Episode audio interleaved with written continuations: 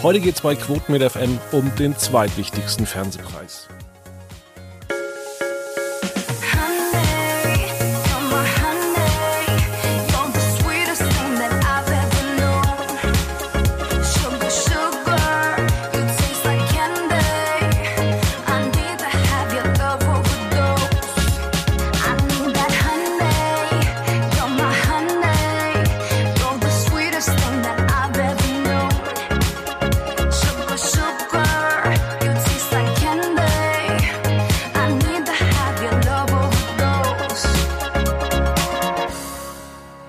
Und damit recht herzlich willkommen bei einer neuen Ausgabe Quoten mit FM. Heute wieder mit äh, Niklas Spitz. Hallo. Hi. Wir wollen zum einen, wie gesagt, über den Quotenmeter Fernsehpreis und über den deutschen Fernsehpreis später noch reden, aber wir haben uns eigentlich aus einem, einem ganz anderen Grund zusammengetan, denn letzte Woche lief ähm, beim NDR eine neue Ausgabe von ZAP, dem Medienmagazin. Und äh, ich muss sagen, also der Beitrag hat mir überhaupt nicht gefallen. Ähm, ich hätte mir schon fast eine Baldrian-Tablette eingeworfen, weil ich das doch sehr, sehr positiv äh, alles fand. Und ähm, ja, also da ging es äh, darum, was ARD und ZDF äh, ja, machen. Und ähm, wer diesen Podcast kennt, weiß, wir sind hier immer ähm, den öffentlich-rechtlichen sehr, sehr positiv eingestimmt. Aber sie machen natürlich auch viel Quatsch. Äh, das ZDF zum Beispiel ist ja der, der Krimisender schlechthin. Da kommt von Montag bis Freitag um 18 Uhr, kann man eigentlich immer äh, sich auf Krimis verlassen. Ja, Niklas, wie fandest du den Beitrag von ZAP?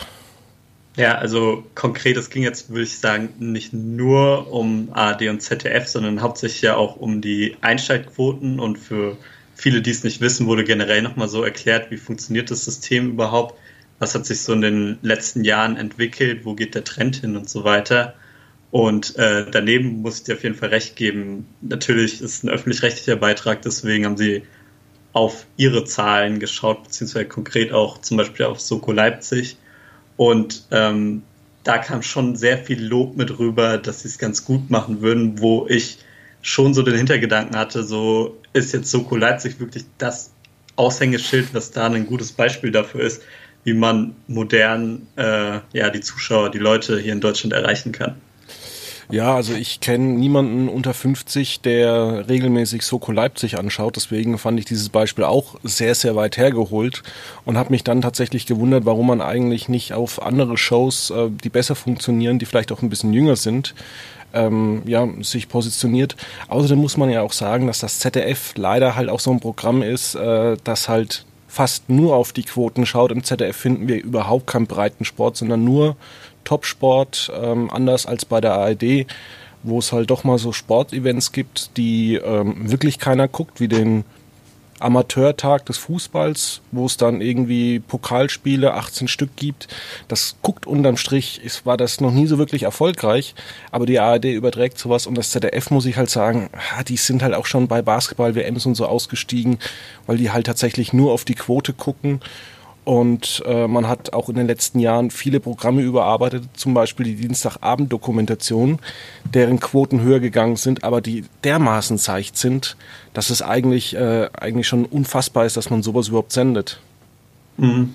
Ich glaube, es kam jetzt auch äh, passend dazu irgendwie, dass man ja eigentlich so das positiv hervorgehoben hat, kam jetzt auch so die News, dass man auch beim NDR ein bisschen umbauen will und auch so Sendungen gerade wie Sepp jetzt äh, auch mehr wieder auf den Online-Markt drängen will. Das heißt, man nimmt eigentlich solche Kulturwissensbeiträge dann doch eher mehr und mehr aus dem Programm. Also es ist jetzt zwar nicht direkt das ZDF, aber wieder ein perfektes Beispiel für die öffentlich-rechtlichen so in der Hinsicht. Was ich aber total interessant finde, dass äh, sich aber dann zum Beispiel, also wir sehen das öffentlich-rechtlich wie das ZDF, ähm, das Programm in der Primetime immer ähm, verkommen lässt. Auf der anderen Seite gibt's Millionen von Menschen, die sich immer MyLab angucken, wo die äh, My ähm, ich weiß jetzt ihren kompletten Namen nicht, wo die eine halbe Stunde lang über Corona redet. Äh, das gucken sich die Leute aber dann wiederum an. Das ist dann doch, äh, immer sehr verwunderlich. Oder auch die, die Harald Lesch-Videos oder kurz gesagt, die sind ja teilweise echt kompliziert und aufwendig gemacht. Äh, online haben die aber eine riesige äh, Reichweite. Also warum kann man das vielleicht nicht mehr auf den ähm, Fernsehmarkt ansetzen? Warum muss es im Fernsehen zu seicht sein, aber kann tatsächlich äh, online so speziell sein? Ja, das ist eine gute Frage, wobei das natürlich auch vor allem die Kanäle, die du gerade genannt hast, ja mehr welche sind, die vorher schon funktioniert haben und eine große Reichweite und Bedeutung hatten und dann durch das entstandene Funkprogramm noch zusätzlich gefördert wurden und noch mehr Aufmerksamkeit bekommen. Aber es sind ja schon bestehende Programme, die funktionieren im Netz. Und da weiß ich halt nicht, äh, dadurch, dass die meisten Leute es im Netz kennengelernt haben, ob die dann wirklich auch äh, den Fernseher einschalten würden, anstatt einfach weiter im Netz zu bleiben. Ja, spannende Sache. Ähm, auf jeden Fall ähm, gehen wir nochmal zurück zu Soko Leipzig, ähm, was ja eigentlich da auch das Paradebeispiel war. Und Soko Leipzig ist halt eine Serie, ich glaube, die hat schon 15 oder 18 Staffeln. Und da muss man halt auch sagen, sollte vielleicht äh, ARD und ZDF, äh, ähnlich wie das die BBC macht, ähm, eine Quote geben von Neuentwicklungen und dass man zum Beispiel, wie die BBC es machen musste, äh, The Voice beendet, an die Konkurrenz abgibt und dann selber eben neue Marken erschafft. Mhm. Ja, wir sind jetzt natürlich auch äh, genau bei dem, also für mich muss da ja schon fast leidischen, äh, leidigen äh, Thema Krimis. Und da kannst du halt immer, sie haben immer wieder erwähnt, ja, Soko Leipzig, äh, tolle Reihe, seit Jahren beständige Einschaltquoten, Reichweite bleibt auch ungefähr gleich. Und ja, das stimmt halt auch alles, weil es halt einfach du schaltest einen Krimi in ARD und ZDF und du weißt eigentlich, das läuft so oder so wie geschmiert. Da kannst du Werbung machen, wie du willst. Ähm, am Ende schaut sowieso jeder. Also mein Vater guckt sich tatsächlich alle Soko-Formate an. Ähm, und er sagt dann beispielsweise, ähm, also zum Abendessen guckt er die sich an. Und er sagt halt, es ist überhaupt kein anspruchsvolles Fernsehen. Und ähm, ja, er guckt es halt, weil es halt läuft. Mhm, Aber ja, genau. Halt also, Game of Thrones. Als Jugendzuschauer äh, würde ich da auch in die Richtung eher äh, mit rein tendieren. Und ich denke mal auch gerade, wenn du dir anschaust, was so der durchschnittliche Marktanteil auch ist beim äh, jungen Publikum, also beim 14- bis 49-Jährigen, klar kannst du da sagen, äh, fürs ZDF sind es gute Zahlen mit meistens so über 6%, ein paar Ausreißer bis an die 9% Marktanteil nach oben. Aber andererseits, ich schaue mir, wenn ich jeden Tag da drauf schaue, denke ich mir schon, ist es auch irgendwie traurig, dass es fürs ZDF so der Standard ist, so fünf bis sechs Prozent Marktanteil da und wenn man ein bisschen mehr hat, ist es schon echt erfolgreich gelaufen. Also ja, was mich ja immer so die letzten Wochen und Monate äh, umhertreibt, dass immer weniger äh, ja, Menschen Fernsehen gucken. Also die Alten gucken noch, aber wenn man sich mal überlegt, was für Reichweiten es noch bei den 14 bis 49-Jährigen gibt, da müssten ja eigentlich alle Alarmglocken klingeln. Mhm gerade wenn man es vergleicht mit, wenn, wenn mal Fußball läuft und so weiter, dass da dann doch noch ein großes Millionenpublikum auch bei den 14- bis 49-Jährigen erreicht wird. Ja. Da sieht man ja dann schon, okay, die Leute besitzen dann doch irgendwie noch einen Fernseher, schalten nur für die normalen Sachen meistens nicht ein. Ja, aber so geht es mir auch. Also ähm, ich gucke ja meistens nicht über die ARD-Mediathek mir Dokus an, sondern ich bin bei YouTube und äh, lass mich halt durch den Algorithmus leiten und lande dann halt bei irgendwelchen Dokumentationen. Ähm, ja, und so ist das halt. Ja. Wo du es gerade gut ansprichst, das war auch so ein Thema in der Selbstsendung, wo ich sehr mit dem Kopf schütteln musste. Dieses Experiment mit dem Video, wo einfach nur Farbe trocknet, wo sie so toll zeigen wollten, wie leicht man da auf YouTube Reichweite kaufen kann und äh, da ja auch so ein bisschen den Kontrast zeigen wollten, so, hey, eigentlich klassische TV-Messung und so weiter ist äh, die Quotenmessung ist eigentlich doch ganz gut, ganz toll, weil die auch äh, gescheit funktioniert und man nicht so manipulieren kann. Wo ich mir denke, klar, wenn ihr jetzt sagt, Online-Erfolg äh, und Reichweite und Reichweite und so weiter definiert sich durch die Klickanzahl, dann ja, wo ich aber mittlerweile sagen muss, so funktioniert eigentlich YouTube mittlerweile nicht mehr, dass man rein auf diese Klickanzahl schaut. Genau, und wir haben ja auch noch ähm, die Quotenmessung angesprochen und was ich da ziemlich naiv fand, äh, was man auch nicht gesagt hat, es gibt zwar 5400 äh, Haushalte, allerdings wenn man sich mal überlegt, dass bei einer WM maximal 40 Millionen Menschen angucken, sind von diesen 5000 äh, Haushalten maximal immer 2500 an. Und jetzt gibt es ganz viele Menschen, die inzwischen nur noch YouTube gucken. Also gehe ich mal davon aus, dass vielleicht nur noch so 1000 Boxen tatsächlich die Quoten messen. Jetzt bin ich mal ganz fies und sage, ja, wenn, wenn einer mit einer Quotenbox zu Hause äh, Fußball guckt am Samstag und Sky Sport, New, Sky Sport Bundesliga HD 8 anguckt und einschläft, dann verändert sich ja der Marktanteil dieses Senders massiv. ja, das stimmt natürlich.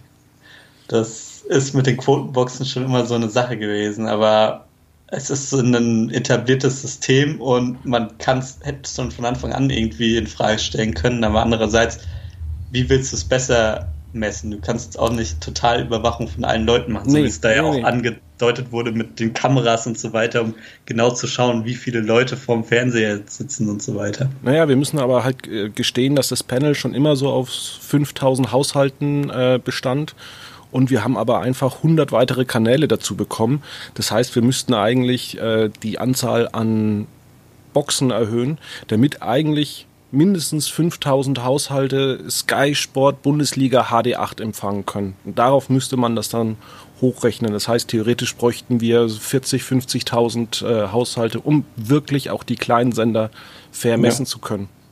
Also klar, kritisch wird es vor allem in der Nische. Das ist immer ganz schön, wenn man sich mal so, ich nehme jetzt zum Beispiel mal Prosi Max oder so raus, schaut sich so die Quoten an und wenn man dann mal so ins Nachtprogramm geht und da meistens immer die gleichen Wiederholungen laufen, ist es schon interessant, wenn dann oftmals entweder 0,0% Marktanteil rauskommt, weil wahrscheinlich wirklich keiner eingeschaltet hat oder dann wahrscheinlich die ein oder zwei Personen das irgendwie in der Nacht laufen lassen haben und auf einmal fast ja so 6, 7, 8% Marktanteil oder sowas rauskommen. Ja, aber man sagt ja zum Beispiel auch bei uns in der Branche, die Ferns, also die, die Fußballquoten bei Sky, die kannst du eigentlich komplett in die Tonne treten. Wenn du da jetzt mal so einen Sender, ich, mein Beispiel Sky Sport Bundesliga HD8, ähm, kann man den überhaupt richtig messen? Ich sag nein, weil es halt auch einfach daran liegt, dass, äh, ja, wenn jetzt, ähm, wer spielt denn in der zweiten Bundesliga? Nürnberg gegen Aue zum Beispiel. Wen interessiert ja. denn das zum Beispiel aus Berlin wie Nürnberg oder Aue äh, miteinander spielt. Und du hast natürlich dann auch ähm, bundesweit solche Testboxen und dann hast du vielleicht auch nur eine Box sitzen. Der, dieser ähm, Spieler ist aber jetzt einfach mal vielleicht auf äh, Kaffee und Kuchen bei seiner Tante. Kontaktverbot äh, ist ja inzwischen ein bisschen aufgehoben. Und der guckt jetzt am Wochenende kein Fußball, dann verändert sich ja auch die Quote massiv.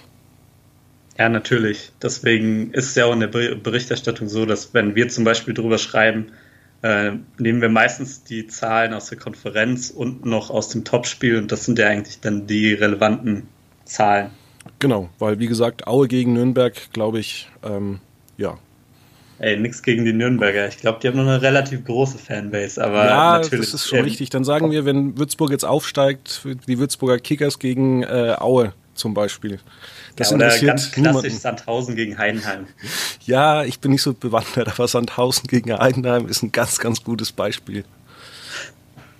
Genau. genau. Ja, also ja, ich, ich, ja? ich wollte eigentlich noch mal zurück zu diesen YouTube-Klicks und so weiter. Also ich fand es irgendwie diesen Beitrag irgendwie ganz komisch, wie sie es äh, so kritisch aufgebaut haben. So, hey, wir haben da Klicks gekauft und das äh, andere Video, wo wir keine Klicks gekauft haben, hat, hat quasi fast keine Views bekommen und dann, hey, hier, das andere Video ist aber wirklich auf die Anzeige gestiegen an den, äh, von den Klicks, die wir gekauft haben, fand ich das irgendwie komisch, dass sie es so ironisch gemacht haben, weil sie haben ja eigentlich für diese Dienstleistung bezahlt. Also was wundert sie, dass dann wirklich diese Klicks drauf kommen? Ja, also das habe ich auch nicht so ganz verstanden. Muss ich echt gestehen. Und ähm, klar, wenn ich mir Klicks kaufe, dann läuft das Video besser und umso mehr Leute darauf klicken, umso höher ähm, läuft das Rating dieser Videos. Und wenn man auch mehr, also das sind ja alles keine, keine neuen Weisheiten, die man da irgendwie aus dem Hut gezaubert hat. Wobei das sogar zum Teil, deswegen, das meine ich ja, das sind ja zum Teil eigentlich äh, veraltete äh, Weisheiten. Also der YouTube-Algorithmus, gerade wenn du den großen Influencern und YouTubern zuhörst, dann merkst du durch die Blume schon, was ist mittlerweile relevant ist, vor allem die Interaktion. Jeder will Likes haben, weil je besser dein Like-zu-Dislike-Verhältnis ist, desto mehr wirst du gefeatured. Und äh, jeder will natürlich eine hohe Watchtime haben. Das heißt, die Leute sollen nicht nur draufklicken, nach zwei Sekunden das nächste Video schon anklicken und äh, Kommentare macht es natürlich noch besser. Gerade genau. für die ganzen Abonnenten. Diese Abo-Box funktioniert ja auch in dem Sinne mehr so, dass man, äh, dass es mittlerweile besser ist, als YouTube-Kanal äh, viel weniger Videos und dafür mit hoher Qualität reinzustellen, als tausende von Videos, weil ähm, geschaut wird, wie viel Prozent der Videos schaut ein Abonnent überhaupt. Und je nachdem wird dann entweder jedes Video diesem Abonnenten äh, vorgeschlagen, weil der YouTube-Algorithmus sich sagt, ähm, ja, du schaust dir jedes Video, hier ist ein neues Video von dem Kanal gekommen, also schlage ich es dir auf jeden Fall vor. Oder ja, der Kanal veröffentlicht sowieso zehn Videos am Tag und er schaut sich vielleicht drei in der Woche an, also schlage ich es ihm mal lieber nicht vor und so funktioniert ja der Algorithmus viel eher mittlerweile und nicht so, naiv und einfach gesagt mit, ja, was mehr Klicks hat, bekommt auch immer mehr Klicks. Richtig, ja. Und ähm, wie du schon sagst, also ich bin ja auch mit äh, meinem YouTube-Algorithmus zufrieden. Ich kriege da immer meine Dokumentation angezeigt. Äh, ich gucke vor allem immer allerweil so alte ähm, Click-and-Point-Dokumentationen äh, von Indiana Jones 4 und so. Von Indiana Jones 4, wieso genau davon? das war Den will doch eigentlich niemand mehr anschauen. Nein, nein, nein. Das, das, das, Spiel, äh, das Spiel Fate of Atlantis von 1992. Und das, da bin ich jetzt auch überlegen, mir das vielleicht nochmal bei Steam zu holen und es nochmal durchzuspielen. Und da gibt's, also dazu gibt's stundenlange Dokumentationen äh, bei YouTube, die ich mir immer wieder ganz gerne anschaue. Ich habe mir bestimmt schon drei Stück unterschiedliche davon angeschaut. Mhm. Ich wollte mit dir noch mal ganz kurz über den Deutschen Fernsehpreis reden. Ähm, der diese Woche, nee, letzte Woche wurden die Nominierungen bekannt gegeben. Und ähm, ja, es gibt auch ab diesem Jahr, weil RTL das überträgt, oder Sat1, ich glaube RTL, ähm, es beste Reality. Ich meine, es gab ja auch schon vor acht Jahren, als RTL das letzte Mal übertragen hat, den besten TV-Coach. Coach. Ähm, ja, und sollte, also neben Prince Charming und Queen of Drags ist auch das Sommerhaus der Stars äh, nominiert. Und obwohl jeder weiß, dass ich hier ein Riesenfan vom Sommerhaus der Stars bin, finde ich die Nominierung allerdings ziemlich fragwürdig, weil man sollte nicht so eine Krawallsendung nominieren. Mhm. Gerade jetzt so nach den Entwicklungen, die sich gegeben haben, auch durch äh, Promis unter Palmen und so weiter, schaut man eher noch mit einem anderen, unter einem anderen Licht da drauf. Ja, dann lieber sowas wie First Dates Hotel, irgendwas, weißt du, halt was Positives. Queen of Drags war ja auch irgendwas Positives. Bei, bei Prince Charming, da geht es darum, dass man jemanden sucht. Beim Sommerhaus der Stars geht es ja inzwischen nur noch darum, wir sperren ein paar äh, Promis rein, dann kommt der Wendler und äh, mhm. die Quote ist Bombe. Ja, ja, genau. Da kann man eigentlich auch schon sehen, so wonach, was ist der Trend, äh, ist mal wieder so, dass hauptsächlich die Quote angeschaut wird, dann müsste ja ganz klar Sommerhaus gewinnen, was auch für im Vergleich zu anderen Sommerhaus-Staffeln wesentlich erfolgreicher war. Oder gewinnt Prinz Charming, was dann im Spätabendprogramm teilweise auch zu kämpfen hatte. Ja, und ähm, ja, die Frage ist, sollte man sowas äh, nominieren? Auch sonst waren so die Nominierungen teilweise sehr fragwürdig. Also ähm, wir haben, glaube ich, bei, weil das hat man, ich glaube, einen Tag vorher bekannt gegeben, ähm, dass man jetzt einen Deal mit ähm, der Telekom gemacht hat, dass Telekom jetzt äh, auch dazu beiträgt. Und beste Sportsendung ist tatsächlich nominiert die ganze Basketball-WM vom Magenta Sport. Ähm, dann die Multisport-Event, äh, die Finals Berlin 2019 von der ARD und ZDF und Sport 1 von FIFA E-World äh, Grand Final. Jetzt mal ganz ehrlich, das waren doch nicht die drei besten Sportsendungen. Nee, na, natürlich nicht. Also das hat mich auch überrascht. Und wobei es mich zum Teil positiv überrascht hat, weil ich denke mal, man will da gerade aus diesem klassischen Bekannten rausreißen und irgendwie was ähm, ja, loben und irgendwie bepreisen, was äh, ein bisschen ungewöhnlicher, ein bisschen neuer ist, wo man sich vielleicht irgendwas traut. Und da hat mich schon allein positiv überrascht, dass ähm, ja das Finale von der FIFA-Weltmeisterschaft äh, von Sport 1 überhaupt zum Beispiel mit reinkommt. Weil wenn du jetzt irgendwie auf TV-Quoten und so weiter schaust, muss man ja sagen, E-Sports ist neu, modern und findet halt einfach im Netz statt. Das hat sich halt noch nicht etabliert im Fernsehen und ich weiß auch nicht, das kommt wirklich dann darauf an, wie hart und wie unbedingt die Sender es wollen, glaube ich, dass es sich etabliert. Aber da hat es mich echt gewundert und gefreut. Also ich meine, es ist auch schon so ein Aushängeschild, weil wir hatten ja jetzt also ich kenne mich da ein bisschen mehr aus. Das war ja jetzt, die, diese Weltmeisterschaft 2019 war ja auch diese große Überraschung, dass es tatsächlich ein Deutscher geschafft hat, Weltmeister zu werden. Und ähm, die Berichterstattung darum hat demnach mal ausnahmsweise ein bisschen mehr Aufmerksamkeit, zumindest für ein paar Wochen oder so bekommen. Und da finde ich es echt ganz interessant, gewagt und eigentlich auch ganz nett, dass sie sowas auch zur Nominierung hinstellen. Ja, aber trotzdem irgendwo fragwürdig. Man hätte ja auch fünf Sachen äh, nominieren können, damit man eben ja eine ausgeglichene ähm, ja, Nominierungswahl hat. Bei Beste mhm. Doku hat natürlich äh, ARD und ZDF sind da ganz vorne und ähm, Vox einmal. Ähm, ansonsten allerdings muss ich sagen, sehr, ja, sehr überraschungsarm. Also man hätte vielleicht noch die eine oder andere ähm, Sache von den Privaten nominieren können. Ähm, ja, es gab auch schöne viele Projekte, die in den letzten Jahren umgesetzt mhm. worden ist und äh, da ist fast sogar ein bisschen viel zu viel ähm, auf das Thema der großen Shows gesetzt worden. Ja, wobei man auch sagen muss natürlich, das ist so ein Riesenfeld, was man abdecken muss und wir haben ja auch unseren eigenen äh, Fernsehpreis und wenn Den du dann immer in die Kommentare und so weiter reinschaust oder weil wir kommentieren das ja im Endeffekt jetzt auch, kannst nie hundertprozentig alles perfekt abdecken und es wird immer irgendjemand kommen, der irgendeine Sendung ähm, noch aus dem Hintertürchen hat und sagt so hier, äh, aber das, wieso habt ihr das hier nicht angeschaut? Das war doch super. Das hat doch auf jeden Fall eine Nominierung äh, verdient, gerade im Vergleich zu dem und dem. Also, das wirst du immer haben. Also, ich denke, die werden, da findest du immer was, wo du nörgeln kannst. Genauso wie wir jetzt ein bisschen drüber über die Nominierung nörgeln, haben andere bei uns über die Nominierung genörgelt. Also. Ja, aber zumindest ist es ja seit diesem Jahr möglich, dass auch ähm, Sendungen äh, nominiert werden können, die äh, ja gestreamt werden. Also das war eine echte Neuerung, wo man sich gedacht hat, da seid ihr ja ganz früh drauf gekommen. Dass Streamingdienste auch einen Fernsehpreis gewinnen dürfen. Wahnsinn. Hm.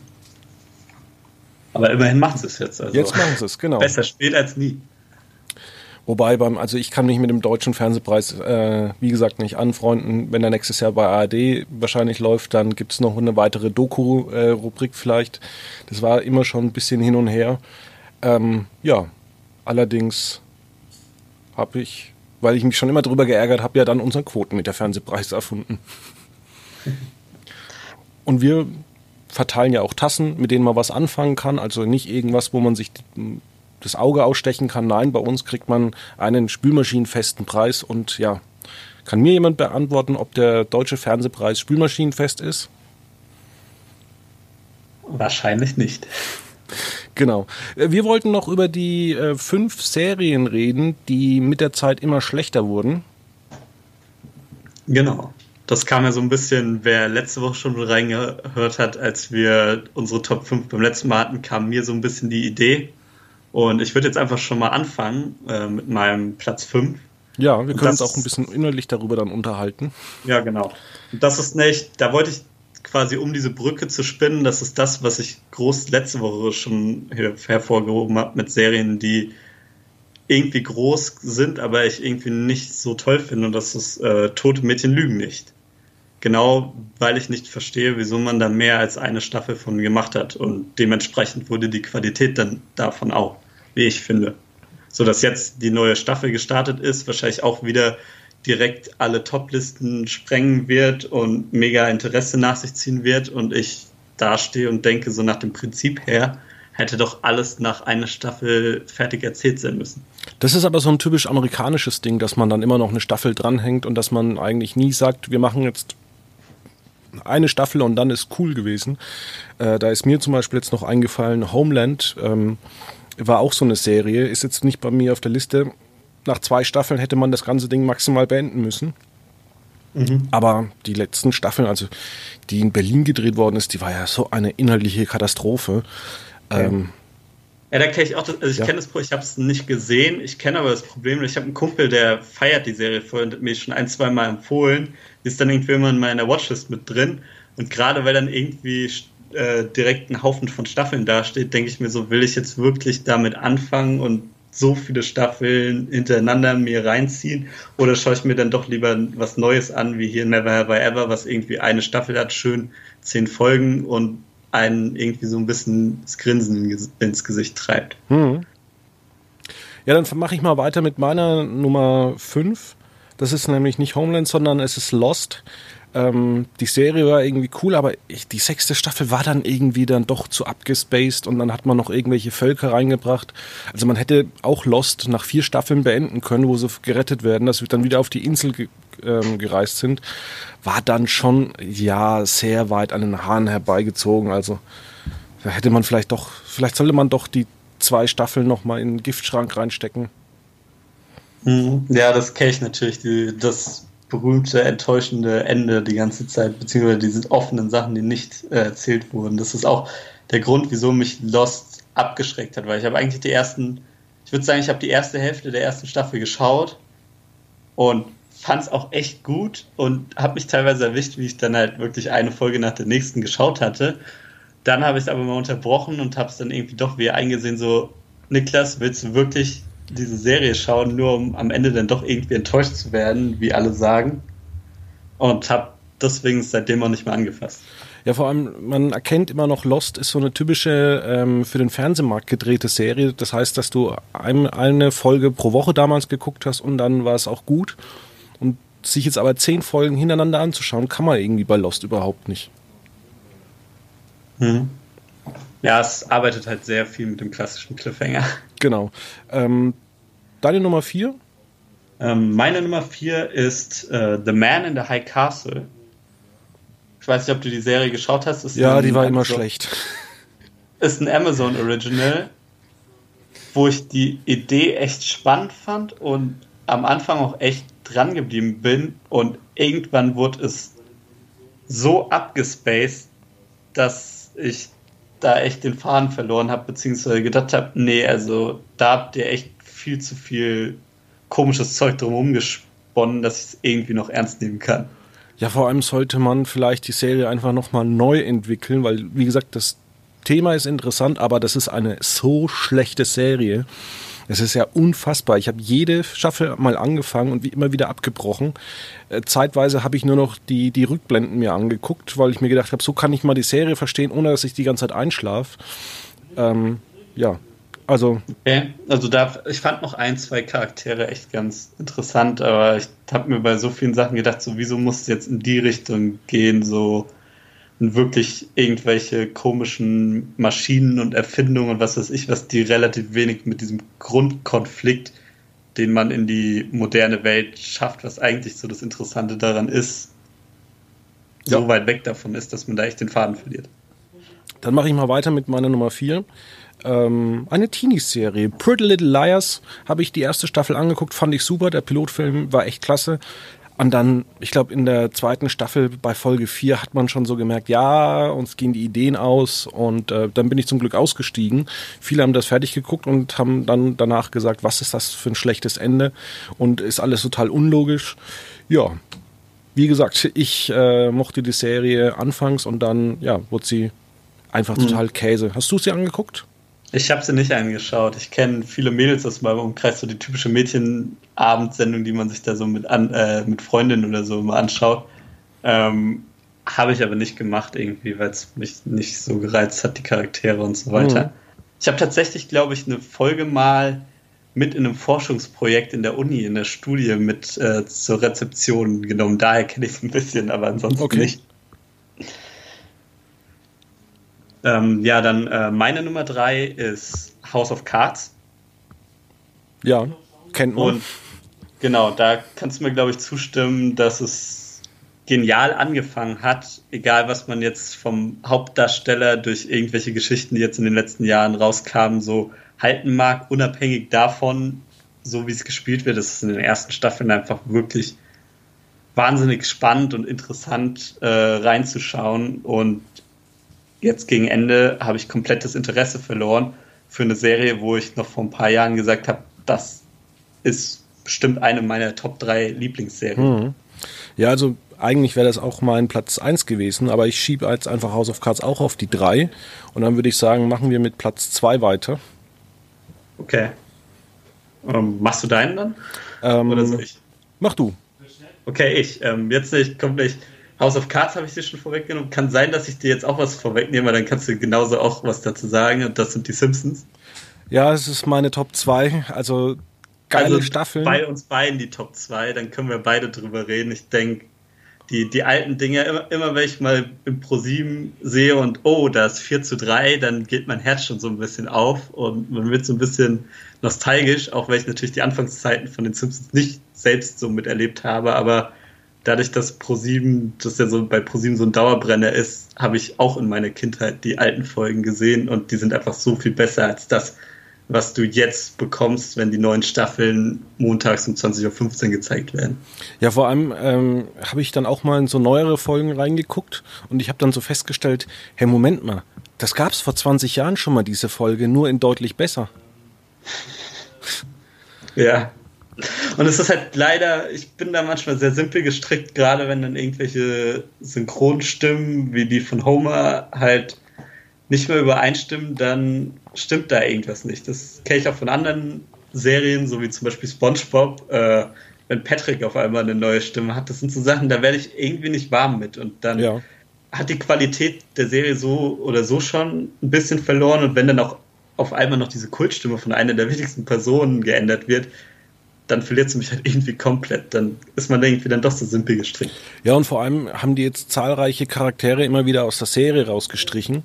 Und man weiß eigentlich gar nicht mehr, von wem man eigentlich erzählen soll, weil es kommen ja auch keine neuen Charaktere hinzu, aber Mrs. Krabappel ist weg und äh, lauter solche sind halt nicht mehr in der Serie und es, du hast halt so dann weniger Spielmöglichkeiten und äh, Sachen, die du erzählen kannst. Und das ist halt bei den Simpsons extrem ähm, auffällig. Mhm. Aber meine Top 1 ist eine Serie, die war echt gut. Da haben alle gemeint, das ist das neue American Beauty, das ist geil. Und dann muss ich sagen, so ab Staffel 5 ist das eine Katastrophe geworden. Und äh, das Problem haben viele Serien. Und zwar nenne ich das immer, ähm, dass es keine echten Probleme mehr in der Serie gibt und das ist Desperate Housewives. Ähm, während es in den ersten Staffeln noch darum geht, wer äh, heiratet dann die, die, oder Terry Hatcher heiratet sie Mike Delfino, lernen die sich jetzt äh, kennen oder nicht. Und du hast, merkst dann irgendwann so ab Staffel 5, naja, der ist blind, aber du weißt irgendwie in vier Folgen kann er wieder sehen. In Staffel 7 trennt sich Brie, glaube ich, von ihrem Mann und du weißt halt ganz genau, hey, die kommen wieder zusammen.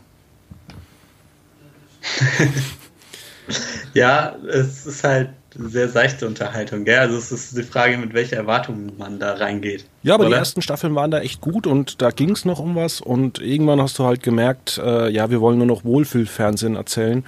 Und gerade das Geheimnis in Staffel 7, wo es dann irgendwie darum ging, dass, äh, wer, wer war das? Irgendjemand hat jemand aus Notwehr getötet und das war das große Geheimnis, wo ich mir gedacht habe, ach Gott, Leute. Naja. Tja. Also jetzt komme ich noch zu meiner Top 1 und bei mir, wie sollte es anders sein? Es kann nichts anderes leider drauf, halten, äh, drauf landen als Game of Thrones. Ich bin ein riesiger Fan und habe alles immer verschlungen und es schmerzt mich immer noch, wenn ich irgendwie auf die achte finale Staffel angesprochen werde, zum Teil auch schon auf die siebte und es ist traurig, wie viel Potenzial da einfach verschenkt wurde aus Gründen, die oder aus ja, Entscheidungen wurden getroffen, die bis jetzt bis heute immer noch nicht so wirklich erklärt wurden. Ich kann dir das sagen. Ja. Ich glaube persönlich, dass die zwei Showrunner einfach unfassbar schlecht sind und äh, sie halt die Geschichte selber auch nicht gut schreiben können, weil ähm, die Jungs wollten ja eigentlich dann auch eine Trilogie für Star Wars machen, äh, haben das allerdings aufgegeben und ich glaube auch, dass, äh, dass Disney ganz glücklich ist, dass mit denen jetzt doch nichts umgesetzt wurde. Ja. Weil die haben hier die Arbeit schon sehr verramscht dadurch. Genau. Weil sie bei Netflix jetzt wahrscheinlich immer noch Millionen verdienen werden. Ganz gut.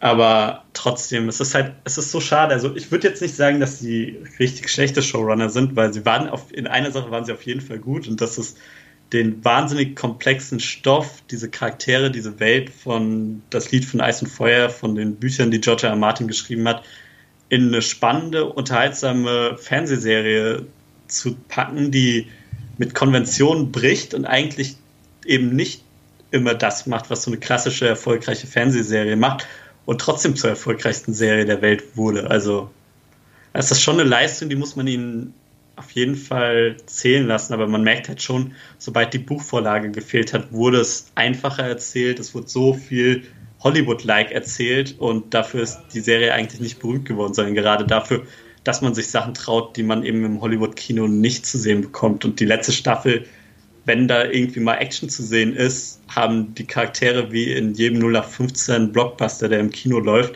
genauso viel Plot-Armor und kommen aus den unerklärlichsten Situationen lebend raus, wenn man sie noch weiter für die Handlung braucht. Hm. Wie gesagt, da hat die Buchvorlage dann gefehlt und dann ist es, glaube ich, äh, tatsächlich so geworden, dass die zwei Jungs das dann nicht gut umsetzen konnten.